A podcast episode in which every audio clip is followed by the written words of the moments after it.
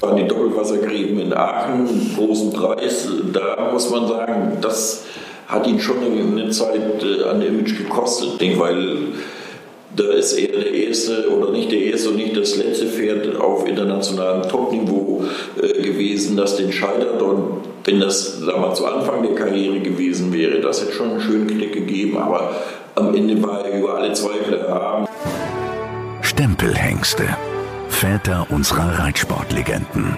Wer sind sie, die bedeutenden Hengste, die der deutschen Pferdezucht ihren Stempel aufgedrückt haben? Wer könnte sich besser an sie erinnern als die Menschen, die ganz nah mit ihnen zusammengelebt haben? Ihre Züchter, Entdecker, Pfleger und Reiter. Wir interessieren uns für die Geschichten der Hengste, ihren Werdegang, ihre Erfolge und ihre Eigenheiten. Jeder Stempelhengst hat eine Geschichte und wir wollen sie erzählen. Stempelhengste. Hallo und herzlich willkommen zur 22. Folge unseres Stempelhengste Podcasts. Dies ist eine etwas andere Folge, denn Ina ist im Urlaub und so bekommt ihr diesmal nur meine Stimme zu hören. Meine Stimme und die meines Interviewpartners natürlich. Anders als angekündigt geht es in dieser Folge leider nicht um einen Dressurhengst, denn erstens kommt alles anders und zweitens als man denkt. Dieser Spruch war wahrscheinlich noch nie passender als in dieser aktuellen Situation. Auch wenn die Corona-Beschränkungen gelockert gelockert sind, kann von Normalität auf jeden Fall noch nicht die Rede sein. Ich war erneut in Elmshorn beim Holsteiner Verband und habe mit dem Geschäftsführer Norbert Bulley gesprochen. Wir sprechen gemeinsam über Cassini I, den Kapitolsohn, der sozusagen die Weiterentwicklung seines Vaters und selbst eine Legende ist. Ähm, er ist das, was ich mir auf jeden Fall immer unter einem Holsteiner vorgestellt habe. Groß, Schimmel, springgewaltig. Ähm, hören wir doch am besten gleich mal rein.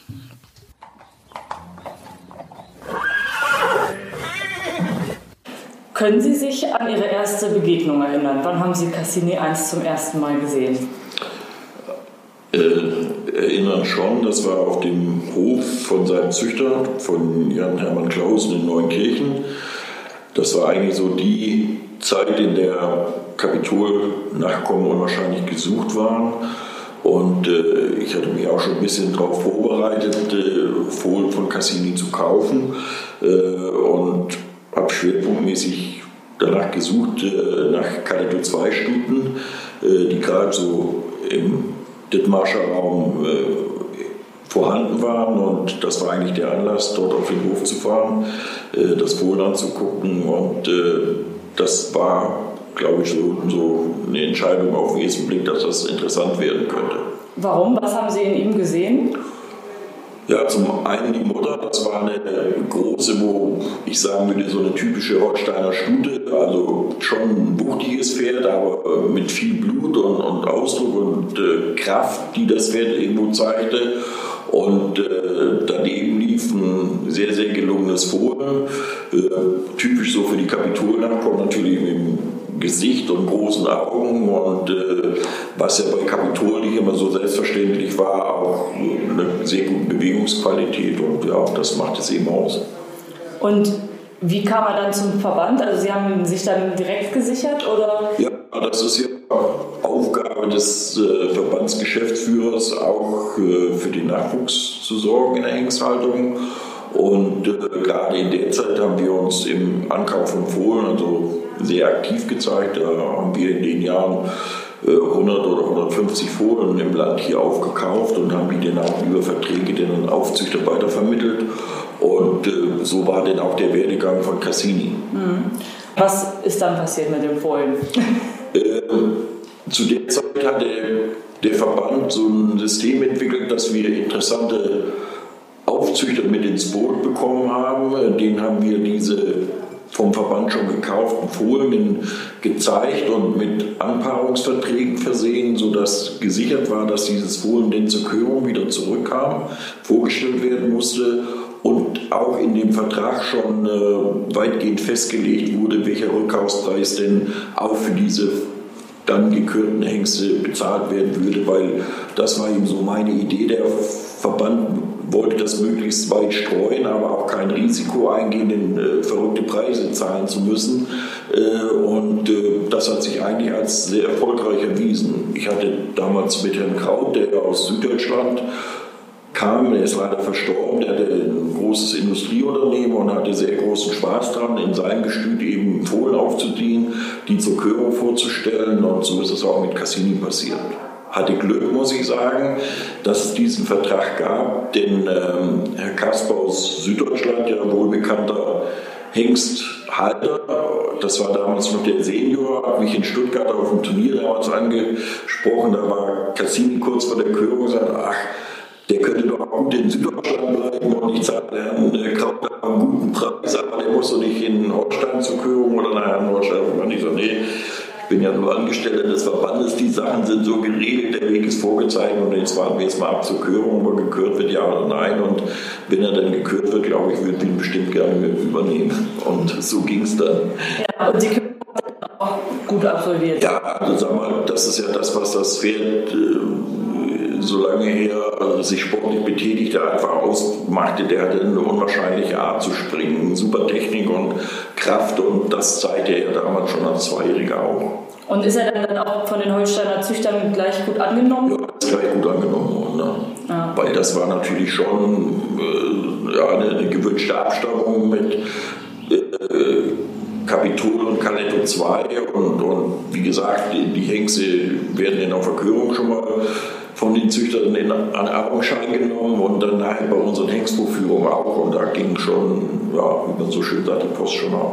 Ging auf ihn los. Er hatte nicht nur die Zuchtkarriere, sondern er hatte, war ja im Sport selbst äh, aktiv. Das ist eigentlich so das, was bei uns ja schon immer parallel läuft. Und äh, diese sportliche Karriere, die war eben insofern bisschen vorgezeichnet. Der hat eine sehr gute Längsleistungsprüfung gemacht, hatte weit über 130 Punkte damals in dem alten System. Und äh, in der Zeit war Bo Christoffersen bei uns äh, erster Bereiter und äh, da ging das fünfjährig so langsam los. Sechsjährig hat der, ich glaube, vier Qualifikationen zum Bundeschampionat, also mit Weile teilweise, teilweise gewonnen. Hat auch eine Prüfung am Bundeschampionat, äh, die Finalqualifikation gewonnen und war da schon, glaube ich, auf einem guten Weg.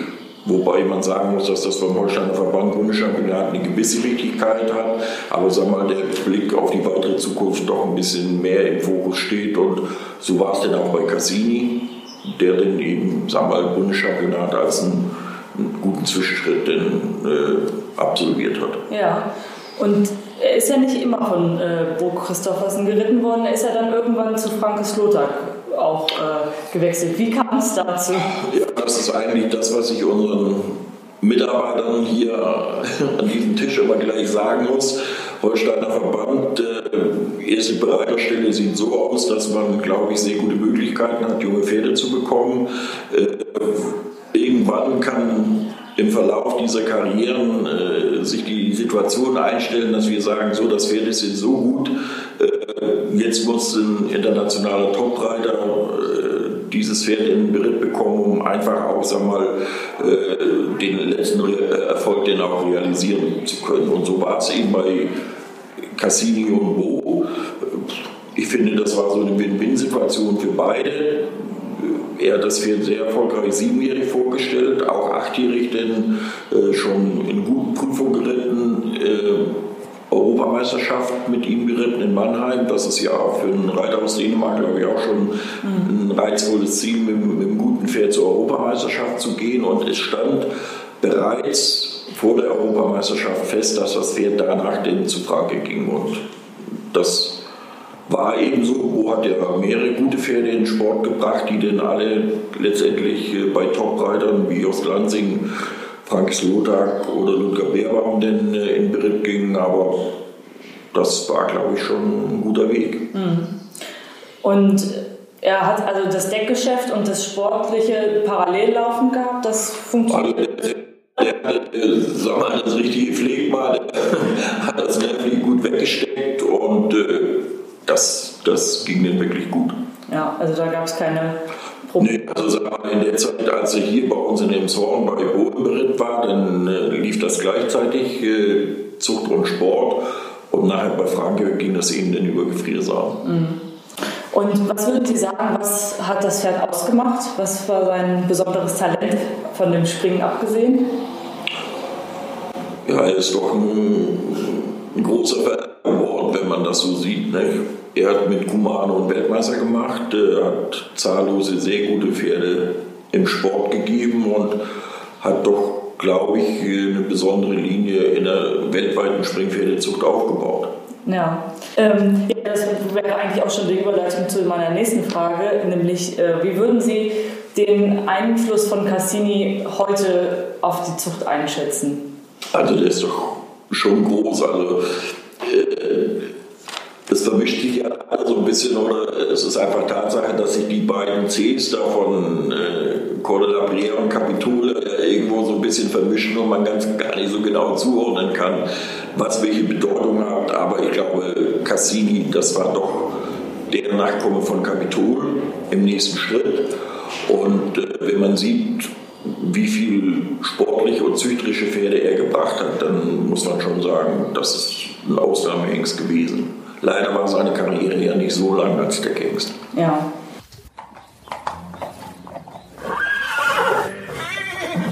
Die Fakten zu Cassini I.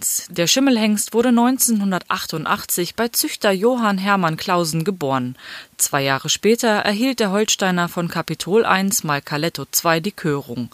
Im Holsteiner Verband wurde der Hengst vom dänischen Springreiter Bo Christoffersen geritten, bevor er Ende der 90er Jahre in die fördernden Hände von Franke Slotak kam. Nicht nur sportlich war der Schimmel hoch erfolgreich, auch seine Nachkommen können sich sehen lassen. Die Lebendgewinnsumme seiner Nachkommen beläuft sich auf knapp 5 Millionen Euro. Seine eigene Lebendgewinnsumme liegt bei rund 150.000 Euro.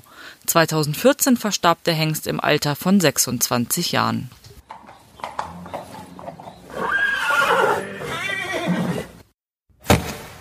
Werbung. Das Reitsportmagazin ist der Partner in Sachen Turniersport im Pferdesportverband Hannover und Bremen. Neben den Turnierausschreibungen und Berichten aus dem Sport, Vereinsgeschehen und den News aus der Szene erwarten den Leser hier spannende Artikel zu Gesundheit, Haltung, Ausbildung und Ausrüstung. Mit exklusiven Home Stories bei Stars des Sports und aufstrebenden Sternen wird das Magazin abgerundet. Das Reitsportmagazin schenkt euch jetzt zwei Hefte. Wer zwischen dem 1. August und dem 31. Dezember 2020 2020 ein Premium-Abo abschließt, erhält zwei kostenlose Ausgaben. Mehr Informationen zur Aktion findet ihr auf der Homepage www.reitsport-magazin.net und in unseren Show Notes. Können Sie sich an den ersten Folienjahrgang erinnern von ihm? Ja, der erste Folienjahrgang war eigentlich ähnlich wie er selber war. Ne? Viele so ein bisschen arabisch geprägte Nachkommen. Und äh, wie gesagt, weil der Hengst so außergewöhnlich springen konnte, war auch von Anfang an äh, große Nachfrage nach dem Hengst.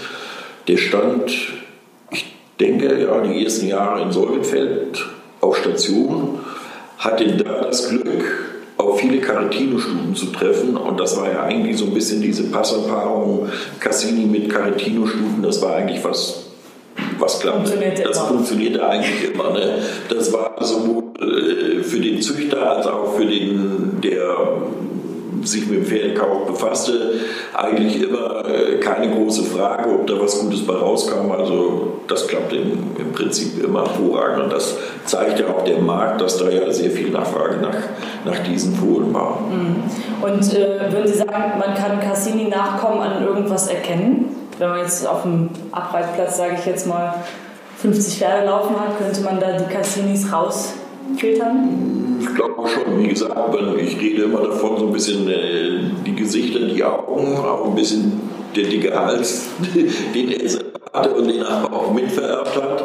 Aber die konnte man schon sehen. Also ich bin ja öfter mal in Amerika auch gewesen und wenn da so keiner über eine Abstammung Bescheid wusste zu der Zeit in Amerika. Also diese Casinis, die konnte man dann schon erkennen und da mal hingehen und fragen. Und da kriegte man dann auch meistens recht, da waren dann viele Casinis. Ne? Ja, und jetzt mal vom Züchterischen und vom Sportlichen ein bisschen weg. Wie würden Sie ihn als Pferd beschreiben? Was hat er so für einen Charakter gehabt? Also der hat einen, einen super Charakter eigentlich für ein Pferd, das am Ende in so einen Leistungsbereich äh, vorstößt, war er eigentlich vor der Umwelt äh, relativ unbeeinflusst. Das hat ihn also der kümmerte sich wenig um das Geschehen drumherum, war fokussiert auf seine Arbeit als Sportpferd, aber der war auch nicht schwierig äh, im Umgang als Hengst oder den konnte man auch gut mit anderen Pferden verladen. Das war eigentlich sehr unkompliziert. Sehr unkompliziert, ne? Ja.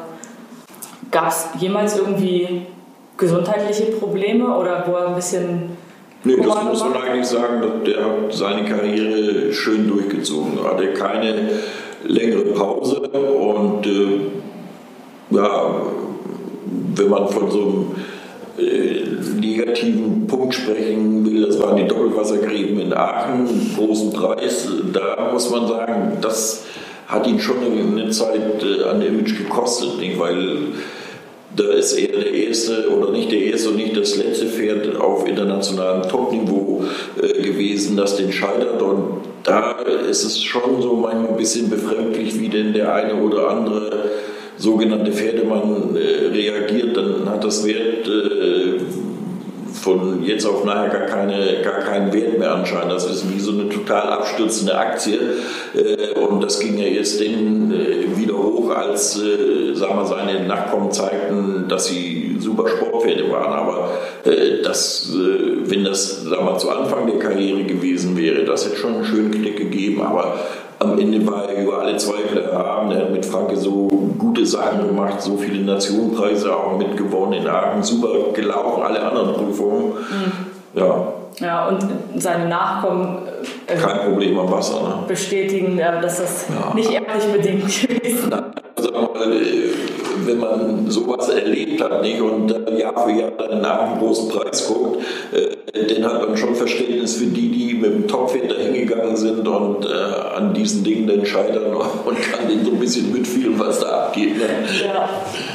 Erinnern Sie sich an den Tag im November 2014, als Sie davon erfuhren, dass Cassini verstorben ist? Ja, das war so, dass mich früh morgens Peter Dietrichsen von den Chauffeuren anrief er war derjenige, der unsere Rentner immer dankenswerterweise bei sich aufgenommen hat und die da ein tolles Leben auf der Insel hatten. Und er sagte, ich war im Stall und guckte da mal hin und der ist nicht aufgestanden zum Fressen und ich bin hingegangen und der war kalt und tot und der lag sogar gerade eingeschlafen wäre. Also das, was man sich eigentlich so als Ende für so einen langjährigen Wegbegleiter wünscht. Ja, und da wurde aber wahrscheinlich keine Obduktion oder so. Nein, der ist einfach, kann man auf jeden Fall gar nicht. Da gibt es nur einen Tierarzt, der ist für alles zuständig. Und, ja. Ja, Alter von 26 wird das wahrscheinlich ja. dann auch äh, natürlich. Also, freut man sich ganz ehrlich, dass das so denn endet ja. in aller Ruhe. Ja. Wünscht man ja jedem Menschen, dass er nur so einschläft und eigentlich, ja. Genau, wird er wahrscheinlich. Das ist ein gutes Ende. Ja, wird er wahrscheinlich nicht gelitten haben. Ähm, ja, kommen wir zur letzten Frage. Was sind die drei Dinge, an die Sie immer denken müssen, wenn Sie an Cassini denken? Also das erste ist diese persönliche Verbindung zu Herrn Kraut, die sagen wir, uns beiden als Person viel gebracht hat und auch dem Holsteiner Verband viele Möglichkeiten eröffnet hat. Dann als jemand, der hier an der Stelle für den Einkauf und für den Sporteinsatz der Hengste zuständig ist, wenn man dann das erste Mal so einen Hengst hat, der Nationenpreis für Deutschland in Aachen geht, ist schon Moment, der einen auch bestimmt bewegt. Und äh, wenn man denn zurückguckt, wie der Aachen, äh, dass so ein Hengst wie Kumaro in Deutschland Weltmeister wird, in so einem Umfeld, also das ist, glaube ich, schon für den Hengst, für den Holsteiner Verband und für mich persönlich schon irgendwo eine gute Sache und auch das, ja, wofür man arbeitet. Ja, super. Vielen Dank.